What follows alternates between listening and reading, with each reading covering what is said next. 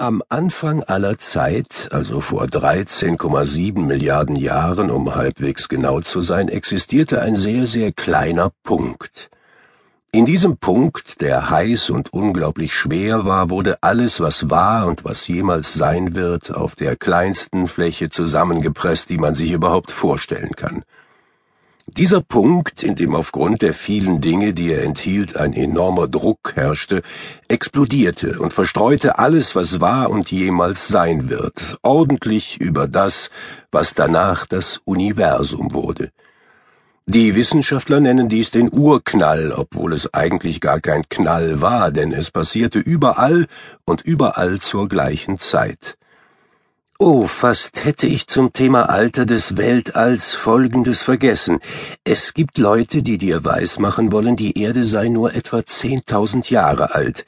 Sie behaupten, Menschen und Dinosaurier hätten mehr oder weniger zur gleichen Zeit auf der Erde gelebt, ein bisschen so wie in den Filmen Jurassic Park oder eine Million Jahre vor unserer Zeit und sie sind davon überzeugt, dass es die Evolution, die Veränderung der ererbten Merkmale, die von einer Generation an die nächste weitergegeben wird, gar nicht gibt und niemals gegeben hat.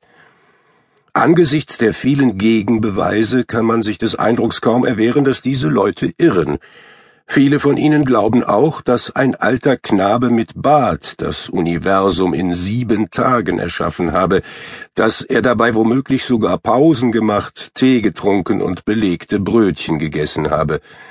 Das mag vielleicht sogar stimmen, aber wenn es so war, dann waren es sehr, sehr lange Tage, etwa zwei Milliarden Jahre lang plus minus ein paar Millionen, das erfordert wirklich einen Riesenberg belegter Brötchen. Aber zurück zu dem Punkt. Über eines müssen wir uns im Klaren sein, denn es ist überaus wichtig. Die Bausteine all dessen, was du siehst, wenn du dich umschaust, flogen aus diesem kleinen Punkt heraus, und zwar so schnell, dass das Universum schon nach einer Minute eine Million Milliarden Meilen umfasste, und es dehnt sich immer noch aus.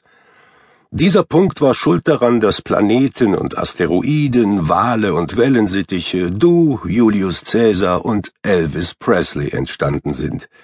Ach ja, und natürlich auch das Böse.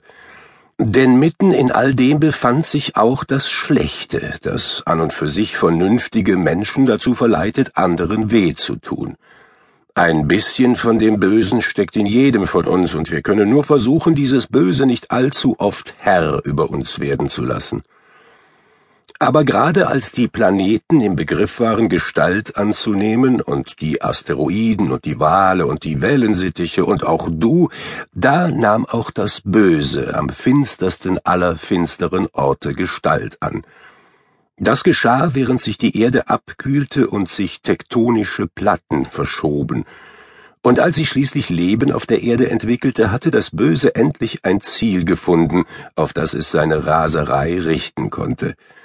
Aber es konnte uns noch nicht erreichen, denn das Universum war offenbar noch nicht so geordnet, wie es sich das Böse wünschte. Doch das Etwas, das in der Finsternis lauerte, war sehr geduldig. Es hielt die Glut seiner Wut lebendig, und es wartete nur auf eine Gelegenheit, um zuzuschlagen.